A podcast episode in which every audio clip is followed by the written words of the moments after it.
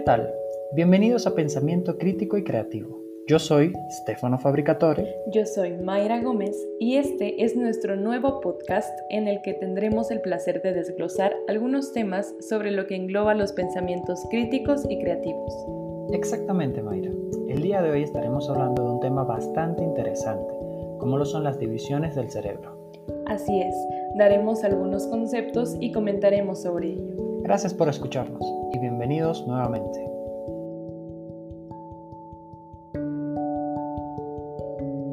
Cuando hablamos del cerebro, generalmente pensamos en el músculo con forma ovalada que está almacenado en la parte superior de nuestro cuerpo y envuelto por el cráneo en nuestra cabeza. Y no es del todo equivocado, pero ¿alguna vez nos hemos puesto a pensar si es la única forma de cerebro que existe en nosotros? Claramente Roger Sperry, Paul MacLean y José Azócar no se quedaron con la duda, pues estos científicos se pusieron a investigar sobre lo que el cerebro significa y de esa manera cada uno a su modo lograron importantes descubrimientos sobre el cerebro y de qué manera éramos afectados como raza humana, además de que explican mucho sobre nuestro comportamiento. Podemos decir que el cerebro tiene tres tipos de división, cada una descubierta por cada uno de estos importantes hombres. Aunque no seamos científicos, psicólogos, psiquiatras o biólogos, este tema es algo que nos involucra porque nos ayuda a entender sobre nosotros mismos. Y de hecho, estos hombres, o bien sus teorías, son tan importantes e impactantes que al menos hemos escuchado de una o dos, sin que nos diéramos cuenta de que hablábamos de una investigación de años de alguien, que en este caso son ellos y en un momento descubriremos de qué hablo. Nuestro primer hombre es Roger Wolcott Sperry, fue un biólogo y uno de los neuropsicólogos más importantes del siglo XX, ya que realizó muchos trabajos sobre la autoorganización del sistema nervioso, las bases neuronales y el estudio de la conciencia.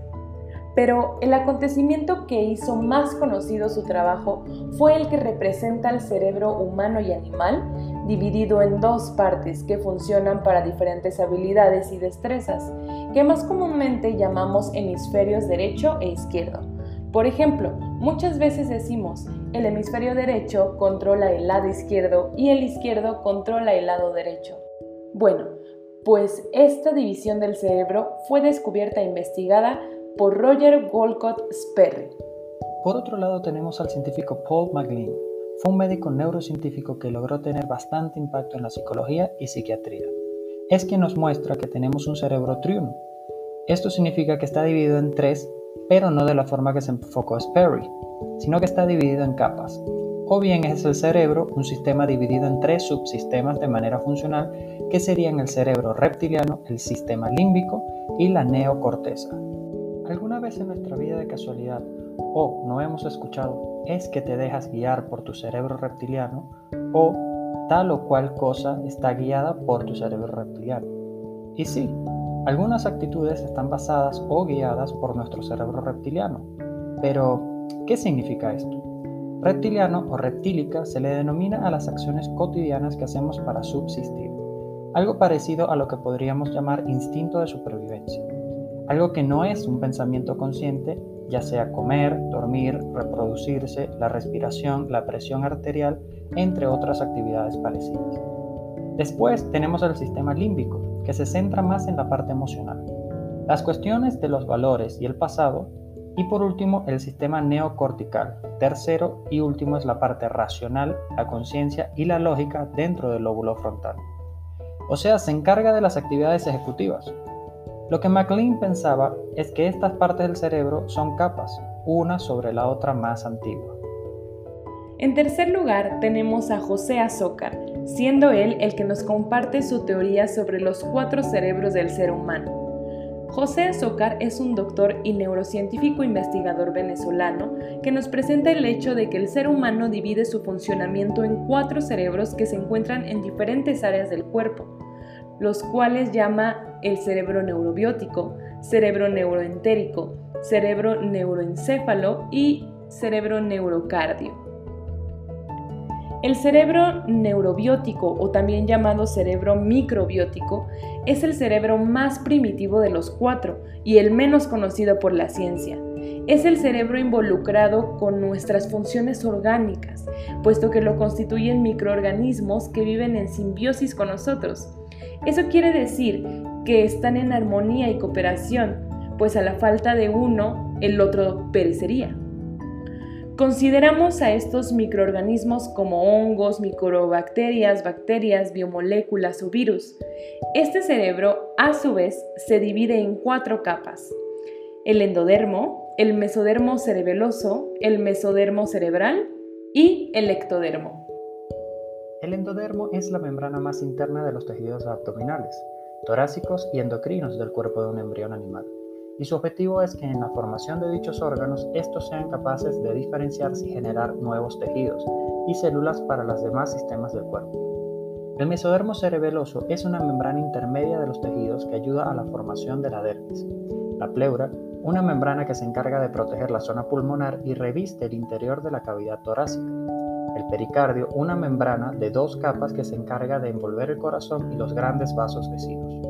Y el peritoneo, una membrana que cubre la superficie del interior del abdomen y las vísceras, por lo que esta capa se relaciona con proteger la integridad del organismo. El mesodermo cerebral, siendo igualmente una membrana intermedia, se encarga de la configuración estructural de los tejidos, adquiriendo capacidad de remodelación continua de los tejidos en un balance de desgaste y reparación.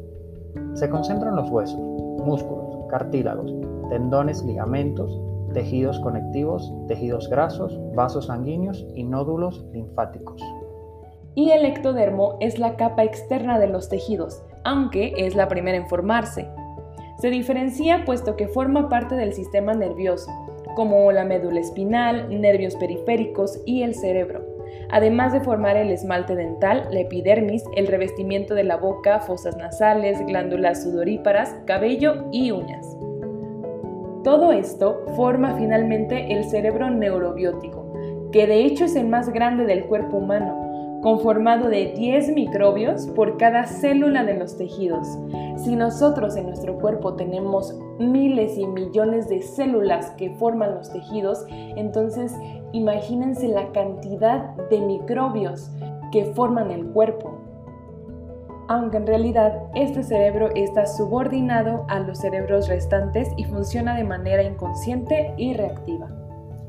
El cerebro neuroentérico o bien cerebro intestinal es el segundo más antiguo, el cual cuenta con una autonomía propia y conjugada con los tres restantes. Esto quiere decir que puede tener autonomía en las decisiones y funciones orgánicas, aunque también puede ser controlado por el neuroencéfalo. Por otra parte, este cerebro comparte información neurobiológica con el neurobiótico, y manda a su vez información y órdenes al cerebro encefálico de lo que las recibe, teniendo un dominio de las funciones del estómago, hígado, páncreas, riñones, vejiga y vaso que el cerebro encefálico no posee. Por ejemplo, cuando el cerebro de una persona no está completo o bien por cuestiones externas como un accidente no permiten que controle los demás cerebros, aún así las funciones biológicas de los órganos intestinales siguen intactas por la autonomía de este. Funciona de manera inconsciente e instintiva.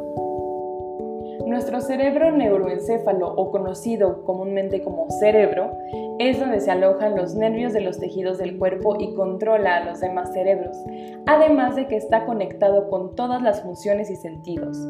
En este cerebro domina la conciencia y el raciocinio. El último de los cuatro cerebros es el neurocardio, también conocido como cerebro cardíaco. Es el cerebro más pequeño y al igual que el intestinal tiene autonomía propia y conjunta, siendo controlado por el encéfalo. De la misma manera, manda más órdenes e información al cerebro neuroencefálico de las que recibe de este. Es el cerebro rector y vital de los demás cerebros.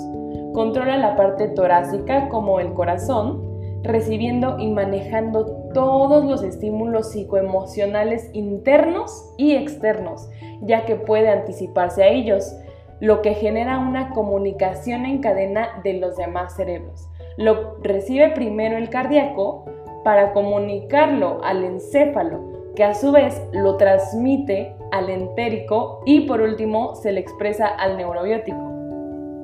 El neurocardio tiende a intuir y predecir es por eso que este cerebro es el que mayormente ayuda a la sanación de enfermedades. El cerebro neurocardio y el neuroencéfalo están permanentemente en comunicación. a través del campo magnético del cuerpo. Esto genera que la conciencia cardíaca pueda cambiar la forma en la que el encéfalo procesa la información. Es dominado por la supraconciencia e intuición.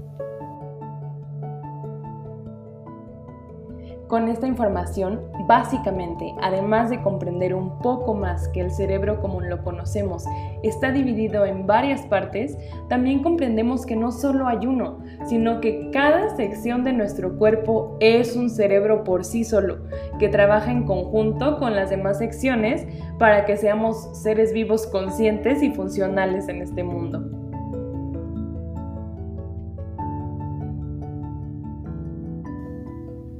Parece increíble cómo es que todo nuestro cuerpo se conecta y cómo el cuerpo por sí mismo es un conjunto de procesos específicos que al juntarlos crean algo maravilloso. Así es, Estefano. Los cerebros en conjunto son un mundo de posibilidades. Exactamente. Querido público, con esto concluimos este podcast. Eso es todo por el día de hoy. Esperamos hayan disfrutado de este tiempo juntos. Tengan un excelente día. Buen día.